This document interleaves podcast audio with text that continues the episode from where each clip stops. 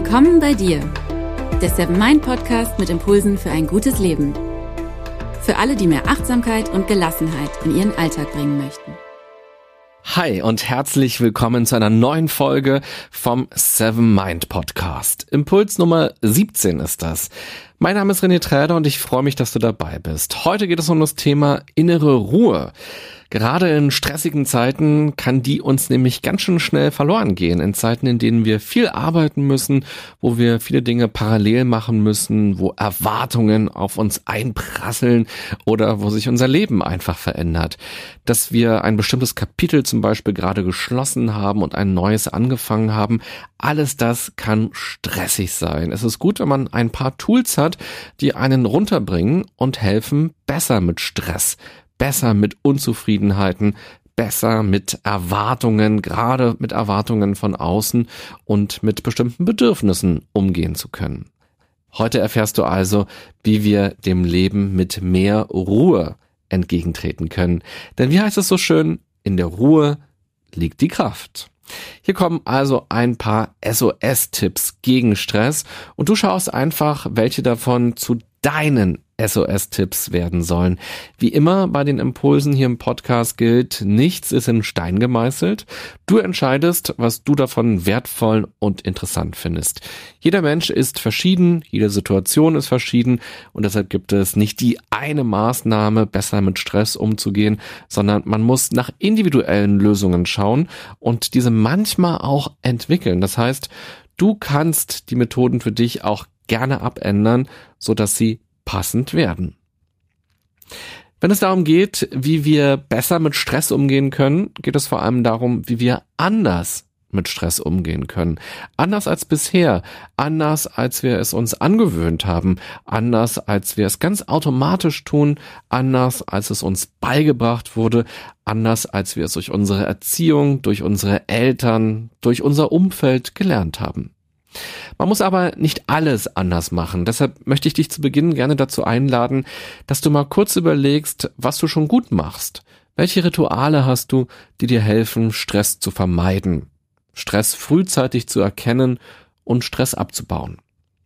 Welche dieser Maßnahmen, welche dieser Reaktionen oder Verhaltensweisen findest du wirklich gut und gesund? Welche sind wirklich hilfreich und nützlich für dich? Welche tun dir wirklich gut? Klar, wenn man sich nach einem stressigen und nervigen und vor allem viel zu langen Arbeitstag abends vor den Fernseher hockt und eine Familienpackung Eis leer futtert, dann kann sich das erstmal toll anfühlen und man kann den Eindruck bekommen, dass man sich nun angemessen für den harten Tag belohnt hat, dass man sich was gegönnt hat, dass man gut zu sich war. Die Frage ist aber, wie lange hält dieser Eindruck eigentlich an? Wie schläft es sich denn mit zwei Liter Eis im Bauch? Welchen Einfluss hat das auf diese fiese kleine Zahl auf der Waage? Verschwindet Stress durch Eis nachhaltig? Und vor allem, wie wachst du dann am nächsten Morgen auf? Also überleg mal kurz, welche wirklich guten Maßnahmen gegen Stress hast du und wendest du selbst an? Und falls es dir schwerfällt, diese Frage zu beantworten, überleg doch mal, was du einem Freund oder einer Freundin raten könntest, wenn er oder sie gerade gestresst ist. Mach den Podcast ruhig mal auf Pause, wenn du kurz überlegst. Du kannst deine Strategie dann auch gerne aufschreiben. Es ist gut, sowas mal schriftlich vor sich zu haben. Okay, jetzt könntest du also auf Pause drücken. Na, hast du auf Pause gedrückt und kurz überlegt oder hast du jetzt einfach durchgehört? Jeder von uns hat auf jeden Fall Strategien, mit Stress umzugehen. Allerdings tut uns nicht jede Strategie gut, deshalb lohnt es sich, sich selbst mal wirklich genauer zu beobachten, sich selbst gut zu kennen. Wenn man weiß, wie man auf Stress reagiert, kann man sich überlegen, welche Verhaltensweisen man auf jeden Fall weiter nutzen will weil sie wirklich helfen und einem wirklich gut tun und von welchen man sich eher verabschieden will. Und genau dieses Verabschieden ist gar nicht so leicht, weil Verhaltensweisen etwas sehr Festes sind. Wir Menschen lieben Gewohnheiten und wenn wir Stress haben, haben wir eben auch keine Energie, keine Kapazitäten mehr, um noch zu überlegen, hm, wie könnte ich jetzt darauf am besten reagieren? Wir handeln dann einfach im Autopiloten. Sich von Verhaltensweisen zu verabschieden, klappt auf jeden Fall besser, wenn man konkret weiß, womit man sie ersetzen will. Wenn man also nicht bloß sagt, tschüss, Verhaltensweise, das war's jetzt, sondern wenn man sagt, aha, herzlich willkommen Verhaltensweise, du kommst jetzt an diese Stelle. Wenn du dir also darüber bewusst bist, was dir wirklich gut tut, könntest du dir als erstes vornehmen, öfter genauer so auf Stress zu reagieren, beziehungsweise so mit Stress umzugehen. Oder genau das zu machen, damit es erst gar nicht zu Stress kommt. Hier kannst du dich auch mal fragen, ob Strategien aus einem Lebensbereich nicht auch übertragen werden könnten in einen anderen. Kann man vom privaten Umgang mit Stress etwas für den beruflichen Umgang lernen und bestimmte Strategien rüberziehen oder vielleicht leicht verändert anwenden? Und natürlich auch umgekehrt. Das ist also schon Tipp Nummer eins in der heutigen Folge. Lerne von dir selbst und schau, was läuft eigentlich schon gut bei dir im Umgang mit Stress. Tipp Nummer zwei lautet, nutze das Wundermittel gegen Stress und Aufregung. Nämlich ganz einfach die Atmung. Wundermittel deshalb, weil du es jederzeit und überall nutzen kannst und weil es so wahnsinnig schnell wirkt. In Situationen, die uns aufregen, atmen wir automatisch schneller und flacher. Diesen Kreislauf können wir durchbrechen, indem wir bewusst tief ein- und ausatmen. Konzentriere dich am besten auf deinen Bauch, denn bei Aufregung atmen wir aktiv in den Brustraum und die tiefe Bauchatmung kommt in entspannten Situationen ganz natürlich. Bei Aufregung kannst du sie bewusst einsetzen, um dich zu beruhigen. Und falls es dir am Anfang noch schwer fällt, versuche deine Atmung nicht direkt zu verändern, sondern achte erst einmal nur auf sie. Werde dir also bewusst, wie du gerade atmest. Verlege deine Aufmerksamkeit auf die Atmung. Auch das kann schon helfen. Tipp Nummer drei lautet, aktiviere die innere Stopp-Taste. Ich weiß nicht, ob du vor ein paar Minuten tatsächlich auf Stopp hier im Podcast gedrückt hast. Vielen Menschen fällt das ganz generell schwer, Dinge zu unterbrechen und nicht einfach laufen zu lassen. Wenn wir in hektischen und stressigen Situationen sind, sind wir uns oft nicht über Alternativen bewusst. Wir haben dann den Eindruck, dass wir da jetzt durch müssen und dass es dann irgendwann schon mal wieder besser wird. Wenn du mal wieder das Gefühl hast, es wird alles zu viel und du weißt gar nicht, was du als erstes machen sollst, sag dir innerlich einfach mal Stopp. Das kannst du natürlich auch gerne laut sagen, wenn du bei dir in der Wohnung bist oder auch auf der Straße. Stopp. Klingt vielleicht albern, aber probier's ruhig mal aus. Damit kannst du eine innere Stopptaste drücken, um kurz durchzuatmen. Und dann kannst du direkt Tipp Nummer zwei mit dem Atmen machen, nämlich bewusst atmen, zur Ruhe kommen. Denn obwohl das relativ schnell geht, erlebe ich immer wieder, dass viele Leute sich nicht die Zeit nehmen, um mal durchzuatmen. Und wenn wir ehrlich sind, sind wir es manchmal auch selbst, die den Stress verursachen. Zum Beispiel mit eigenen Erwartungen, zum Beispiel, dass wir unbedingt Multitasking sein wollen. Wenn das Stopp sagen nicht zu dir passt, versuche es doch mal so. Du zählst das nächste Mal innerlich bis fünf. Zum Beispiel, wenn du dich wieder mal ablenken willst und gleich zum Smartphone greifen wirst oder auf Facebook schauen wirst oder deine E-Mails checken wirst. Durchbreche diese Routine und zähle stattdessen. Denn Facebook und Co. entspannen ja nicht wirklich. Wenn du Lust hast, kannst du dieses Zählen in einem kleinen Experiment auch mal zur Gewohnheit machen. Versuch doch mal einen Tag lang Folgendes. Jedes Mal, wenn du zu deinem Handy greifen willst, zählst du vorher bis fünf. Diese kleine Achtsamkeitsübung wird bei dir wahrscheinlich schon einiges anstoßen. Ach so, aber wenn das Telefon klingelt, dann kannst du natürlich ruhig direkt rangehen, sonst verpasst du ja alle Anrufe und dann wird's erst recht stressig, wenn du die Leute immer alle zurückrufen musst. Tipp Nummer vier ist speziell für Konflikte gedacht und lautet, denke daran, zwischen Reiz und Reaktion liegt ein Raum. Darüber habe ich in einer früheren Folge auch schon mal etwas erzählt. In einem aufgebrachten Gespräch ist es ganz normal, dass wir impulsiv reagieren. Das sind alte Verhaltensmuster, die man auch bei Tieren beobachten kann, wenn sie Stress haben. Dabei geht es nämlich um Flucht oder um Angriff. In unserer modernen Welt und gerade im Arbeitsleben passt das aber nicht so gut rein. Und außerdem geht es ja auch bei uns nicht um Leben oder Tod im Büro, sondern meistens um Meinungen oder um Ansichten und um viele kleine Alltäglichkeiten, die sich dann hochschaukeln können. Und auch hier kann dir diese innere Stopptaste helfen oder auch das Durchatmen kann Wunder bewirken. Verschaffe dir einen kleinen Augenblick, um deine Reaktion zu überdenken oder auch einen größeren, wenn du gerade geladen bist und eine Antwortmail in die Tasten hauen willst. Der Gedanke, zwischen Reiz und Reaktion liegt ein Raum, der stammt vom Neurologen und Psychiater Viktor Frankl. Das Zitat lautet weiter, in diesem Raum liegt unsere Macht zur Wahl unserer Reaktion. In unserer Reaktion liegen unsere Entwicklung und unsere Freiheit. Wir müssen also nicht auf irgendeine Art reagieren, sondern können uns entscheiden, wie wir reagieren wollen, welche Reaktion besser ist. Wenn wir das beherzigen, können wir auf jeden Fall uns wahnsinnig viel Stress auch ersparen. Tipp Nummer 5 lautet, geh in die Natur. Viele Studien haben inzwischen gezeigt, dass Naturerleben für uns Menschen etwas sehr Mächtiges ist.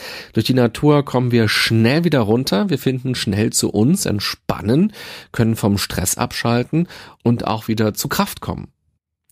Am besten ist, wenn du regelmäßig Naturerlebnisse in deinen Alltag einbaust. Je nachdem, wo du wohnst, geht das leichter oder ist etwas schwieriger. Ich wohne in Berlin und selbst hier gibt es aber Naturoasen oder man setzt sich halt mal für eine Stunde ins Auto oder in die Bahn und fährt ein Stück raus. In Japan macht übrigens gerade eine neue Therapieform die Runde.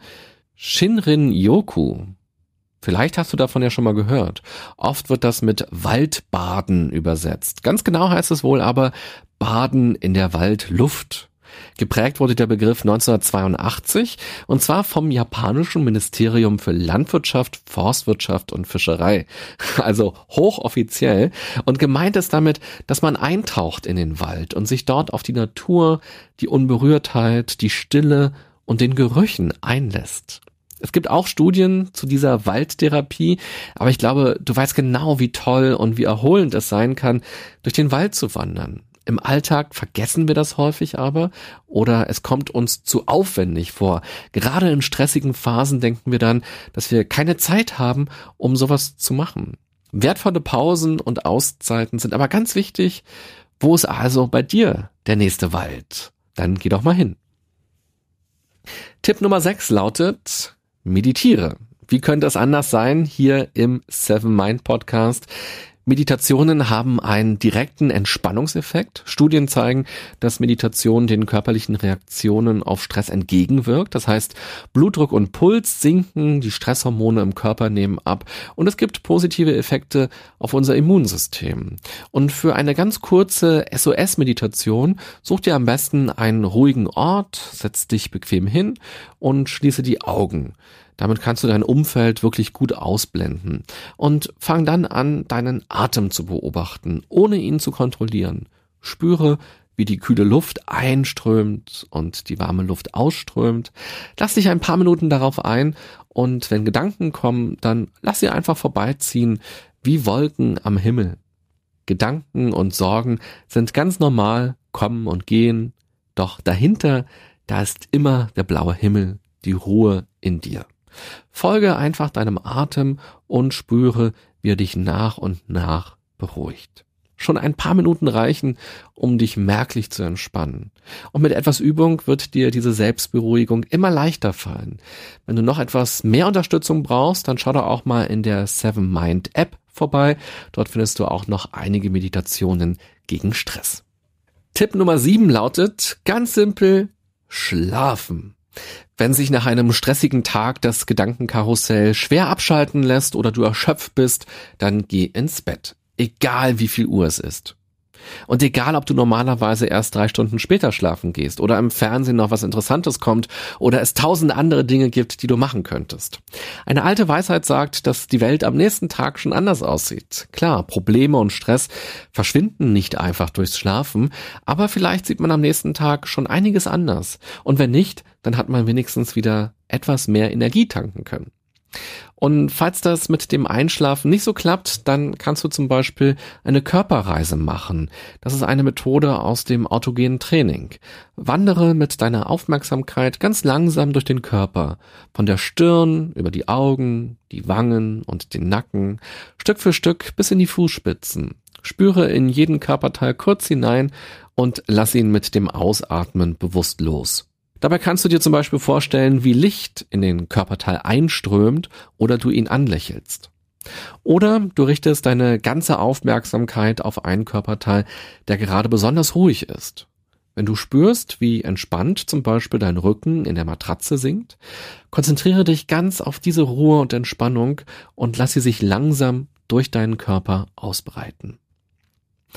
Und falls du jemand bist, der besonders zu nächtlichen Sorgen und Ängsten neigt, dann kannst du mal das Gegenmittel ausprobieren. Nämlich Dankbarkeit.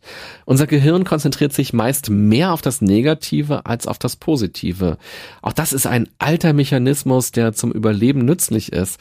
So übersieht man nämlich keine Gefahren. Allerdings übersieht man dadurch leicht das Gute. Du kannst dein Gehirn aber ein bisschen umprogrammieren, indem du dich abends im Bett ganz bewusst fragst, wofür bin ich heute dankbar? Oder wofür bin ich in meinem Leben dankbar? Wenn man mal ganz genau hinschaut, dann fallen einem mehr Dinge ein, als vielleicht erstmal gedacht. Viele Alltäglichkeiten sind uns ja schon so normal geworden, dass wir sie gar nicht mehr als etwas Besonderes ansehen, dass wir gar nicht mehr dankbar dafür sind. Zum Beispiel unsere Sinnesorgane oder was unser Körper alles kann. Das sind eigentlich kleine Wunder, aber trotzdem sind wir dafür oft ein bisschen blind. Das fällt uns erst auf, wenn wir krank sind wie gut es uns eigentlich ging. Und dann freuen wir uns über jeden Tag, an dem es uns Stück für Stück ein bisschen besser geht. Aber sobald wir gesund sind, vergessen wir häufig auch wieder, was das für ein wichtiges Gut ist. Ja, wow, das war jetzt echt viel. Und deshalb kriegst du am Ende der Folge auch nochmal eine kleine Zusammenfassung. Vorher will ich dich aber gerne noch auf einen Gastartikel von Elvira Häusler hinweisen. Den Artikel kannst du im Seven Mind Blog, dem Seven Mind Magazin, auf der Homepage lesen. Elvira Häusler betreibt den Yoga- und Lifestyle-Blog The Yoga Affair. Sie ist Yoga-Lehrerin und interessiert sich auch sehr für das Thema Achtsamkeit. Schau da auch gerne mal auf ihrem Blog vorbei. Den Link dazu findest du auch in den Show Notes, in den Beschreibungen zu dieser Folge. In dem Gastartikel schildert sie, wie es ihr damals ging, als sie in London lebte und einen coolen Job hatte, der auch noch gut bezahlt war. Sie konnte sich tolle Kleider kaufen, aber irgendwas fehlte. Und Stress spielte natürlich auch immer eine Rolle. Irgendwann kam bei ihr der Wendepunkt. Sie hat sich zwei Dinge gefragt, nämlich, wie kann ich mehr Zeit für Interessen außerhalb des Jobs haben? Und zweitens, wie schaffe ich bessere Ergebnisse in meiner Arbeitszeit, ohne mich immer gestresst zu fühlen? Ihre Antworten hat sie unter anderem im Yoga gefunden. Vielleicht spielt Yoga in deinem Leben ja auch schon eine große Rolle und vielleicht hast du ja auch schon erlebt, wie Yoga helfen kann, mit Stress besser umzugehen. Vor allem, weil es beim Yoga nicht nur um körperliche Übungen geht, sondern auch um ganz grundsätzliche Einstellungen zum Leben und zu sich selbst und das ja auch die Wahrnehmung dann ganz generell verändert.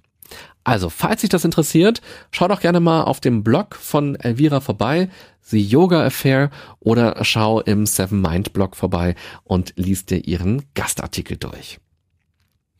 Fazit zur heutigen Folge. Vielleicht hast du auch schon mal davon geträumt, im Lotto zu gewinnen und auf einer Insel in der Südsee zu leben ich bin mir ganz sicher, dass man dann eben eine andere Form von Stress erleben wird.